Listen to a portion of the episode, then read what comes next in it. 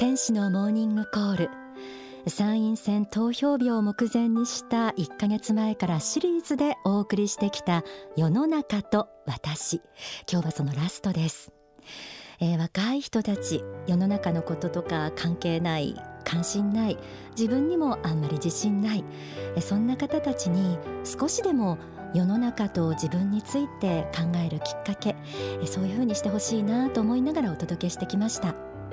これまでの放送では社会とのつながりの場でもある仕事をテーマにしたりジャーナリスト綾織二郎さんを招いて自分の見方社会の見方についてのトークをお送りしたり先週は時代を変え歴史を動かした偉人たちに共通するマインドに注目。世の中に新しいものを付け加える。そのためにどうしたらいいのか考えて行動してみる。それを楽しむ気持ちをぜひ持ってほしい。政治は実にクリエイティブな仕事なんだ。投票を通して新しい社会を創造することに参画してみてはいかがでしょう、まあ、そんな問いかけなどをしてみました。さあ今日はですねこの企画のラストということでお話を伺いながらお届けしていきたいと思います。幸福の科学でたくさんの青年たちを相手にお仕事されています。幸福の科学青年局長鈴木剛さんです。よろしくお願いいたします。お願いいたします。鈴木さんは現在37歳でいらっしゃって、はい、えー、今は幸福の科学の教団の中でお仕事されてますけれども、はい、えー、それまではえー、一般企業でお仕事されていて、ねえー、部長まで勤められていたんです、はい、若くしてのすごい出世コースをたどってこられたんですね、ね、ありがたくも当時は最年少部長にあそうでしたか。ならせていただきました。あの社会経験を伺うにしてもいろいろ持ってらっしゃる方だなと思いましてそれからこう心理を知られて心理を知った上でのこう人生観を持たれながら多くの若い人たちに対峙されているということで今日はお呼びしたんですけれども、はい、えー、鈴木さんからご覧になって今の若い人たち、まあ、一括りにはできないと思うんですけれども、はい、どんな特徴を持っているとご覧になりますか？そうですね、うんまあ、これは昔も今も変わらないかもしれないんですけれども、はい、まあ、やはり20代30代の若者は、まあ、どちらかというとこう劣等感とかあ自己顕示欲の狭間でこう揺れを動いてたりして、まあ、やっぱり世の中で認められたいっていう気持ちですとかあ、まあ、恋愛とか結婚観においては愛されたいとかあこういった中でやっぱり葛藤している若者が多いんじゃないかなと思いますね。自己実現に興味がないわけではない。ではない。ですよね。ただ一方で、あのやはり、えー、学生の頃から夢を明確に持ってて、うん、もう一筋にこう夢の実現に向かってあそれこそやりがい生きがい持って、うん、進んでる若者も見受けられますので、えー、一区切りは確かに確かに、えー、言えないところありますよね。まあ、どちらからというと今回の番組としての企画の、まあ、聞いてほしいなと思ってるあの方々っていうのは夢持って夢に向かって日々努力してっていうそういうことがこう崇高すぎて、えー、ちょっとハスに構えてしまうような気持ちに陥りがち。あるいはそういう方々が眩しすぎて意識高い系じゃんみたいに、はい、なってしまう方々に、えー、いやそんなことはないんだよと言ってあげたいなと、えー、ただあんまりこう正論だけをぶつけてもあの届かないかなということで鈴木さんのお力を借りたいなと思ったんですけれども、はい、そうした若い方ならではの共通した壁っていうのは？何が挙げられますかね？そうですね、まあ、人生の折々で、えー、何かしらこう人間関係でぶつかったり、うん、まあ、人によっては病気をしたり、うん、まあそれこそ過去のトラウマとか不安とか恐怖心を、まあ、引きずって前に進めなかったり、うん、その何か人生の折々になんか出てくるものがあった時に、こう向き合っていくっていう感じなんですかね。えー、あのそうした若い人たちに鈴木さんとしても多分こう若い人たちもっと自分自身に自信を持って、うん、で世の中に参画したり時代を作ることが面白いんだっていうふうに思ってほしい、うん、これがなかなか伝わらないところで苦労をしたりすると思うんですけれども、はい、今鈴木さんが感じるこういうことを言ったらあるいはこういうことをくすぐったら若い人たちはあのちょっと動いてくれるか考え直してくれるんじゃないかってありますかね？そうですね、まあ、若い人たちの、まあ、私自身もそうですけれどもえー、20代特に前半の頃なんていうのはやはり自分が認められたいとかあ自分が愛されたいっていう気持ちがやっぱり強いと思うので、うん、まあ大人の年配の方々の立場からしたらやはりその若者に対して興味を持つ、えー、っていうことが大事なことになってくるんじゃないかなと。つまり、えー、どこかで自分のことを気にしてもらいたいっていう気持ちがまだちょっと強いんですよね。えー、でも実は若者の立場からするとあの本当に自分のことを気にかけてくれた心配してくれた、はい、愛してくれたっていう気持ちが後々に他の人を愛する気持ちに変わっていくので、えー、若いうちにやっぱり、まあ、職場でも家庭でもあの友達関係の中でもどれだけ自分が愛されたかみたいなことに実感を持ってていると、はい、やっぱり将来的にはお役に立っていく人は多いんじゃないかな、まあ、それに気づかない人も多いんですけれど、えー、えー、気づけた時には大きな力を発揮していくなっていうのはちょっと感じてますね。うんなるほどねまずその世の中に貢献する前に自分自身が幸せを感じないとなかなか外には気持ちは向いていけないと思うので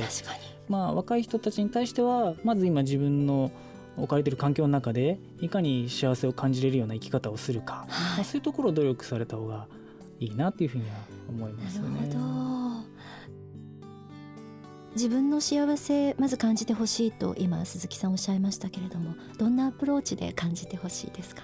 そうですね、まあ、特に社会人の若者に言いたいのはまず自分が仕事の中で自己発揮していく、まあ、それが、あのまあ、自分ができることを見せるんではなくて仕事の中でお客様とか働く仲間に喜んでもらえるような、こう生き方ですよね。はいうん、そういうことをこうぜひ実践していっていただきたいですし、うん、まあ、お付き合いされている方がいたり結婚されている方がいらっしゃるならば、はい、やはりパートナーに対して、うん、えー、喜んでもらえるような、うん、自分で頼りにされるような自分で、えー、信頼されるような自分であってほしいなと。まあ、そうすると、ね、その喜びからあ多分自分も幸福感を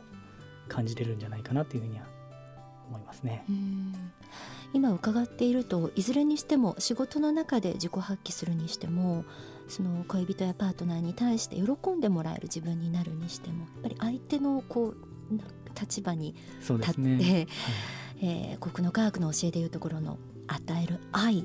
のところが基本ですか、はい、これは私自身が大いなる失敗をしておりまして、聞きたいですね。はい、ねあの仕事をしてる時もどこかでやっぱりあの自分がどうしたら認められるかとか評価してもらえるかっていうのを中心に考えた時期もあったんですけれども、はい、まあ、本当にお客様に喜んでもらうために、えー、決まったマニュアルだけではなくて心に寄り添ってまあ、話を聞いたりとか、まあ、向こうが何か要望を伝える前に自分が気づくとか、まあ、ちょっとした些細なことかもしれないですけれど、まあ、そういう気持ちで仕事をするとやっぱり不思議なもので評価が変わって いきますし、まあ、家庭の中でも自分の話を聞いてもらいたいと思うとあのなぜか彼女とはうまくいかないのに 彼女の話聞いてあげようと思うと自分の気持ちもスムーズに言えてお互いにこう理解し合えたりみたいなこういうことがやっぱりありますのでまずはそこが起点なんですね、はい、多分本当に自分が幸せになっていくと周りからこう変化が起き始めるって私は思ってるんですね。でも自分のことしか考えてない人には逆にそれは起きなくて、うんずっと自分の中の悩みでなんですかね堂々巡りをしている方多いと思うんですけれど、うん、本当にその身近な人の幸福を考えていくと不思議ともう一段高い環境に視点に何か自分が置かれていくような変化が起き始めるというのが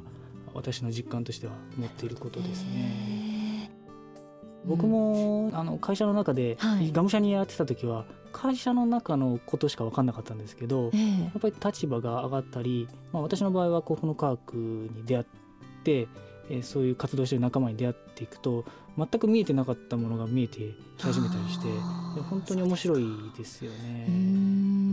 まあ、若者の視点からはそういう自分が幸福になってって変わっていくっていうのはあるんですけど、うん、一方で立場が上の方からすると、はい、上の方々からすると気づきのきっかけは実は与えてくれてたんだなってことに後から気づいたりもするんですよね。あということでしょう、えー、つまり、えーとまあ、会社で言えば上司にあたる人だったり、はい、まあ、世の中で言ったら本当はニュースとか、うん、本当はそういう問題提起してるような方が機会があるとは思うんですけど、はい、それに気づけてない自分がいたんだなってことに後々気づいたりもするので、えーまあ、だからあ諸先輩の方々なんかには若者にやっぱり常に期待をかけていただいて、えー、問題提起はしていただくのがやっぱり気づくきっかけにもなるんじゃないかなというふうには思いますね。えー、すぐに反応はなかったとしても種をまくことが大事という。ね、なるあの参院選投開票日を迎える週末なんですけれども、はい、ここまで来てもねどうしても、えー、やはりこう政治参加の一つそして世の中社会づくりの一員としての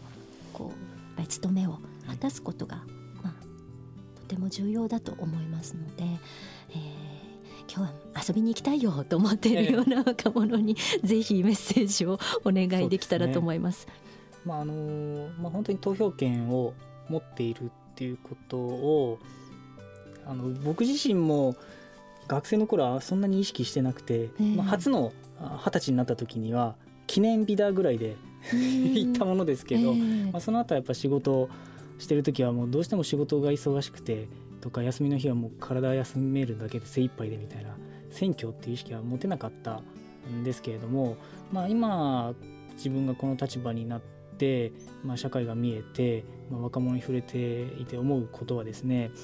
やっぱりこの自分の人生をもう人任せにはしてほしくないなと。この投票権を持ってるってことは、まあ、幸福になる権利を国からもらってるって思った方がいいと思うんですよね。えー、だからそのチャンスをやっぱり行使してほしい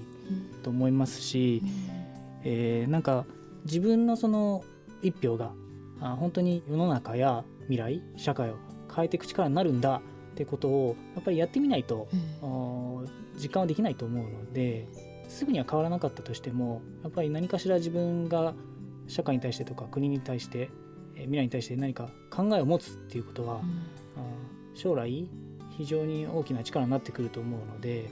うん、そういう意識でぜひ参加してほしいなというふうには思いますね、うん、例えば今は特に何かいろいろな人たちの考えを勉強するまでに及んでません、はい、あるいはいろんな政党の政策の中身まで学んでるには及んでいませんというような人でも、えー、何かこう一歩行動を起こすことで変わってくるものでしょうか、ね、変わってくると思いますね、最初はイメージでもいいと思うんですよね、えー、やっぱりそこに参加するっていうことに意味があると思いますし、うん、まあ、幸福の科学の教え的にはですよ、はい、あのこの世の勝ち負けで物事を見るんではなくて、うん、えー、自分の魂修行にとってプラスだったかっていう視点があの教えの中にありますので、はい、えー、やはり自分が何を決めたか意思決定したかっていうのは、この魂の成長の糧に霊的にはあの世の世界ではなってくると言われていますので、えー、そういう視点でもぜひ、えー、なんか考えていただけたらなと思いますね。はいすごくこう仏法真理とその学ぶことと実践することとそしてその世の中との関わりがこういろいろプラスの成果を自分の中に手応えとして感じられそうだなということが私自身が説得されました。今日は本当にありがとうございました。幸福の科学青年局長の鈴木剛さんにお話を伺いました。それではここで大川隆法総裁の説法をお聞きいただきます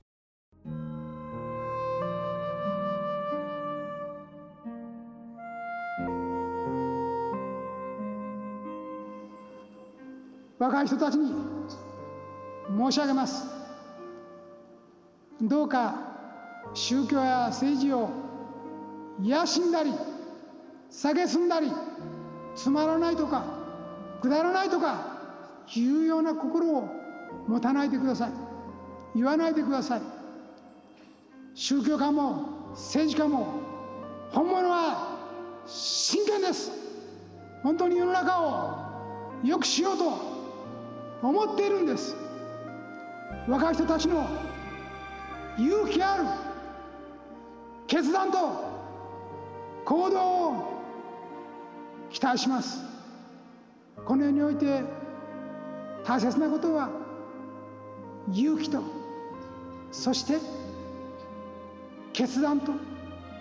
行動から来るところの繁栄です。そして夢の未来を開いていこうではありませんか？若い人たちに実際の政治を良くしていきたいという理想を現実化する運動を担っていくようなそんな勇気ある人間になっていただきたいと強く強く心から願っております。皆様の体力が100倍になることもないかもしれません。皆様の知力が100倍になることもないかもしれません。皆さんの人生の活動期間が100倍になることも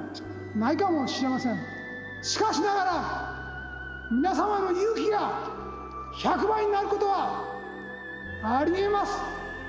それは本来の自らの理想と使命に目覚めた時に勇気は100倍となります。100倍の勇気を持って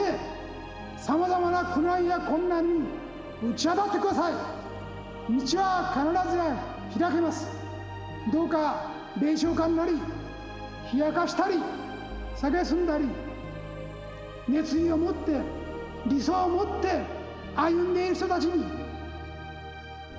後ろ指すような卑怯な人間にはならないように。自らが勇気を持って世の中の責任を背負っていこうと志すような青年になるようにそういうことを訴えかけて私の話といたします。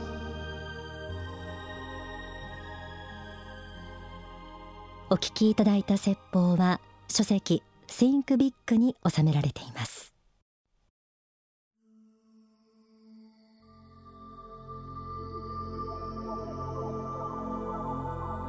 それではここで今日お話を伺った鈴木剛さんからのリクエスト曲でもあります永遠の不思議という曲をお送りします。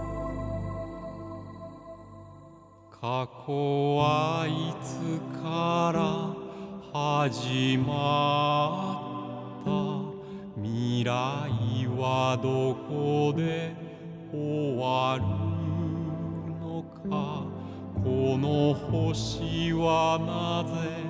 回るのか？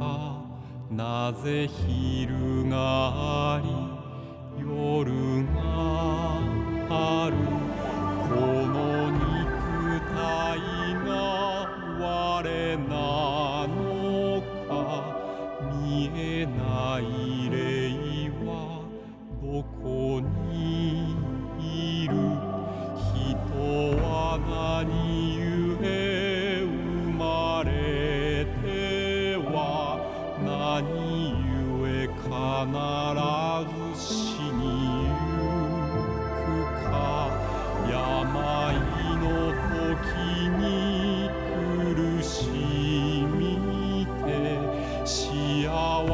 せの夢見続ける見果てぬ理想か執着かもしも永遠のこちらの曲は2006年公開された映画永遠の法のメインテーマ曲です。永遠の不思議。えなお大川隆法総裁作詞作曲の楽曲をまとめたアルバム隆法大川オールタイムベスト2が、えー発売中です。その中からセレクトしてお送りしました。幸福の科学出版のサイトもご覧になってみてください。それから Amazon、iTunes、レコチョクでもお買い求めいただけます。え大川総裁がこれまで手掛けられた作詞作曲、えー、主にですね2の方は映画主題歌や挿入歌を12曲収録しています。